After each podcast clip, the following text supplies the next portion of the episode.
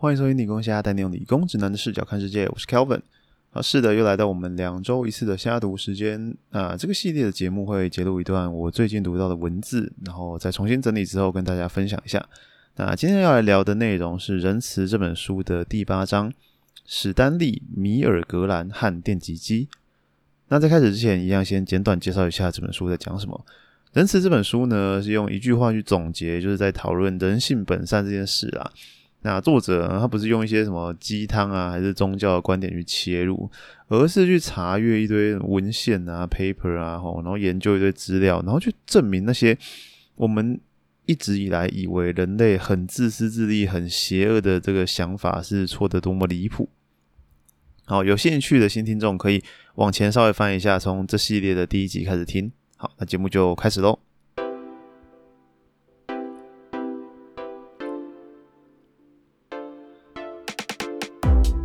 前两集呢，我们认识到了人类的天性其实是十分善良的嘛。那是由于文明的出现，导致我们被奴役，才出现那些互相争夺的自私行为。好，那现在来到了《仁慈》这本书的第二部分，作者在这个部分呢，主要是想去提一些证据，去推翻一些，诶，历史上很多啦关于人性有多邪恶的一些实验。这些实验跟研究呢，在二次大战之后。好，我们世界目睹到奥斯维辛的这个悲剧之后，开始频繁的出现，因为大家就开始好奇说，哎，到底是什么原因可以让人类这么残忍，然后这么有计划的去残害同类？那今天要举的这个例子，可能有些听众有印象，因为他在心理学上非常的著名。有一位叫做史丹利·米尔格兰的心理学家，在一九六一年发起了这项研究。他征求超过五百名的普通人来到他在耶鲁大学的实验室。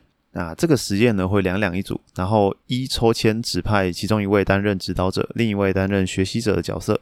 在实验开始之后呢，指导者会被安排坐在一台巨大的装置前，他们会被告知那是一台电击机，而学习者呢则会被安排进入隔壁的房间，被皮带绑在椅子上，然后开始进行测试。学习者每答错一题，指导者就必须按一个开关来施加电击。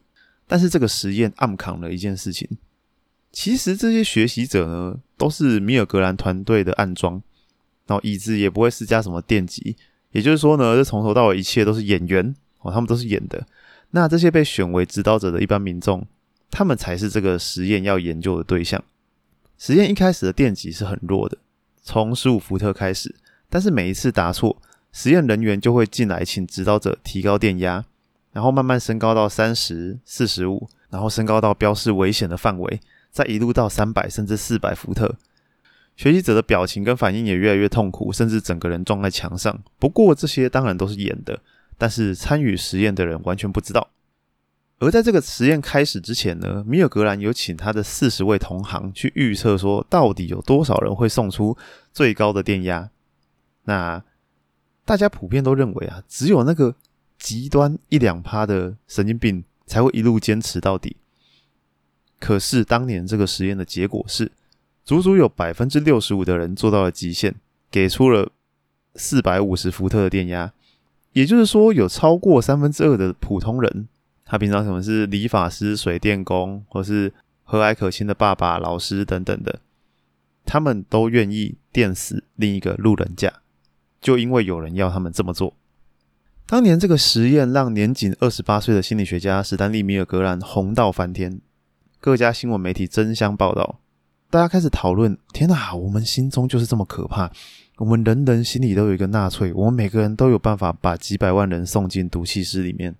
米尔格兰他想把这一切解释成对权威的服从，他认为人类就是会盲从命令的生物，而在他发表研究的期间，刚好有另一位。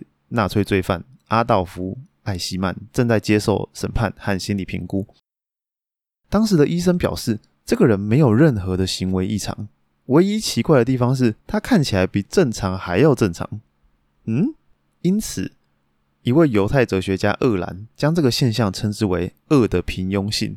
从此，这个实验和这个哲学理论就绑在一起了，成为或许是二十世纪最有影响力的社会心理学说。它还出现在各大的纪录片啊、书籍啊、舞台剧啊、电视剧啊，反正到处都看得到。直到现在，这个实验还是很常被提起。这个实验可怕到什么程度呢？就是连这本书的作者自己都感到很绝望，因为他有提到说，其实当他决定要写一本拥护人性善良面的书的时候，势必就知道他得面临一些古往今来的各种理论和实验学说，因为有太多的实验在讲说人就是很坏这件事情。但是这其中没有一个对手像米尔格兰的实验这样，他就直接说了，他这份名单上的榜首就是他。他最让人怀疑人性，最让人沮丧，同时还这么有名。不过，大家听到这边应该也知道，既然这本书都出版了，那就表示他还是收集到了足够多的证据去推翻这个研究了。因为其实这个实验背后藏了很多到近期才向大众公开的秘密。首先是关于那些实验室的录影，实际上是米尔格兰精心策划出来的剧本。哦，他想要的画面就是那些受试者不情愿的回应。但是最后还是乖乖的按下那个电击按钮的样子。那为了要这样子的画面，当中当然是包含了很多霸凌和胁迫啦。穿着灰袍的实验人员，他会不断的去施加压力，甚至多达八次九次，就是要你乖乖就范。那除此之外呢？更重要的问题是，这些受试者是否真的相信他们在施加电击？其实这个怀疑非常的合理啊。毕竟呢，今天做研究的是耶鲁大学哦，这种扬名国际的学术机构啊，再怎么样也不可能真的电死的人吧？即便是在一九六一年，而事实上，在研究结束之后，米尔格兰有发一份调查表给受试者，其中只有百分之五十六的人相信他们真的在给学习者施加痛苦，但这份数据却是在研究发表的十年后才公开的。另外还有一份他的助手进行的，但是却从来没有发表过的分析。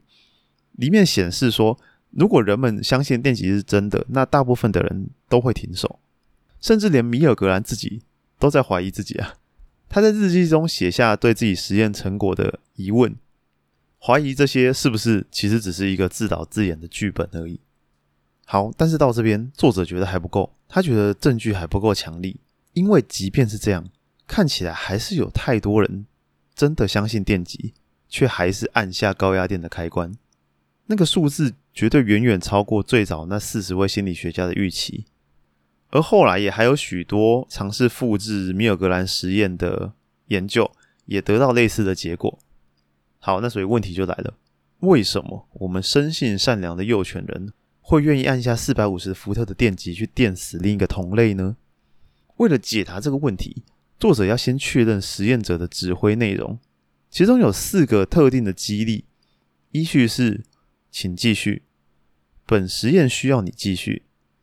你继续进行有很重要的意义。好，到了最后一个指令是：你别无选择，一定要继续。只有最后一道指令和前面不一样，它是命令。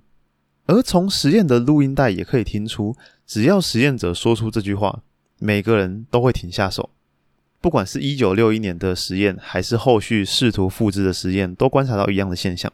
从数百次的数据显示出，实验者越霸道，受试者就越不服从。也就是说呢，我们其实不是所谓的无脑服从权威的命令，人们其实是发自内心厌恶发号施令这种行为的。于是就有心理学家猜想：诶，会不会让我们按下开关的不是服从，而是信任呢？嗯，怎么说？实际上，大部分自愿参加研究的人，内心都是期待可以为人类做出贡献的。这也就说明了为什么只要谈到和科学目标有关的激励台词都是最有效的。就是说，哎，我们这个实验很重要，你是在为我们人类贡献这种话。那也说明了为什么受试者不是无脑服从，而是饱受怀疑和挣扎的折磨去按下那个开关的。其中在事后的访问中，有人提到他是为了六岁的脑性麻痹女儿才这么做的。而且，当米尔格兰向他们提到这个对科学的贡献时，有不少人都如释重负，觉得很高兴可以帮上忙。换句话说，如果你费尽力气诱拐诱骗，确实有可能让这些人做出，确实有可能让人类做出邪恶的行为。但那个前提还是得披着行善的外衣才可以。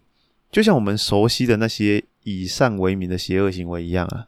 并不是像前面提到的，每个人天生都是虐待狂。好，那我们再拉回到前面有提过一个阿道夫·艾希曼。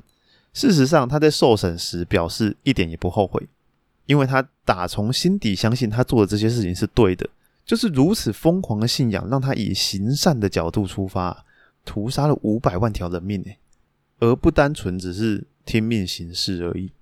后续也有历史学家发现，其实第三帝国官方很少发布明确的命令，这使得这些相信希特勒的拥护者必须自行发挥创意啊，努力去完成我们伟大希特勒的期待，因此才会衍生出一个比一个极端的手段哦，因为他们有点类似像争宠那样子啊。就是为了去讨希特勒的欢心，所以说我们可以把奥斯威辛的集中营视为这一切的终点。它其实就是像米尔格兰实验一样，慢慢提高电压，透过各种政治宣传不断洗脑，你在做的事情是对的，你对人类是有贡献的，最后才让我们善良人类做出这种可怕的行为。而前面提到的那位提出恶的平庸性的哲学家厄兰，他其实也是被误会了。事实上，他根本不觉得人人内心都住着一个纳粹。甚至他还公开批评过米尔格兰的实验，他们会被兜在一起，纯粹就是被断章取义而已。事实上，他也是极少数相信人的内心正派的哲学家之一。他主张我们得躲在那些美德和谎言的后头，才有办法行恶。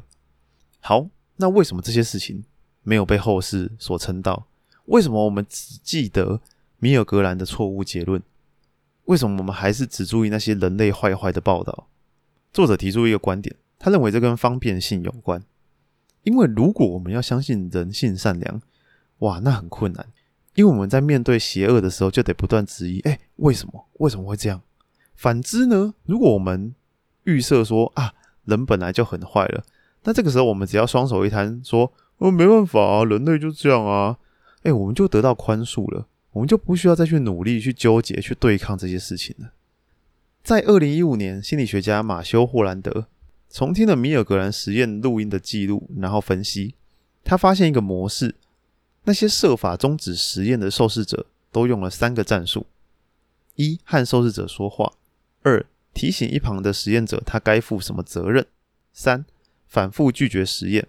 几乎所有人都用了这三招，毕竟大家其实都想停手，但是那些成功的人用的比较多，所以霍兰德认为啊。那些让一部分的人成功抵抗米尔格兰实验的要素，是一种在反抗可疑权威方面的可学习能力。好，那今天的分享就先到这边。其实作者后面还有提一个反抗成功的例子，就是丹麦民众成功保护他们的犹太同胞逃跑的故事。但碍于篇幅，我就先不提了，因为我讲这个章节的目的主要是想分享这个令人惊讶的事实啊。其实这个实验我自己也是在不止一本书上看到过。那几乎只要跟什么心理啊、社会科学啊、人类行为这种相关的书籍啊，就很容易提到这个实验。然后结果我他妈现在才知道，这家伙哦，原来暗扛一堆事实。再补充一下前面少讲的，就那个实验结束之后，米尔格兰其实没有跟全部的人公开自己的实验是假的，所以真的有很多人在那个实验结束之后还去查说报纸上的副文，他们都真的以为说自己杀了一个陌生人呢。我想一想，觉得我看这件事情有点要求，不过也同时让我们知道说，人类没有那么笨呐，否则对不对？我们当兵的时候应该就不会觉得那么干了啊，对不对啊？服从命令就好。如果有那么简单的话，其实我觉得这个章节的结论也可以套用在嗯其他地方啊。终归来说，就是要去动脑思考吧。因为其实我们如果轻易接受一些事实，或是别人告诉我们的一些约定俗成的观念什么之类的。其实或许真的会比较轻松，但是不知道我我也常常在想这件事情，就是啊，我我做这些，然后每天想东想西的，到底要干嘛？但是好像就是会想走一些困难的路吧，不知道啊，可能觉得人生这样比较有趣吧。像你，你看，如果爱莲叶卡他也这样想，他也不讲说啊，蔷薇有什么东西，诶，那是不是晋级的巨人就不用演了？好，那今天节目就到这边了，拜拜。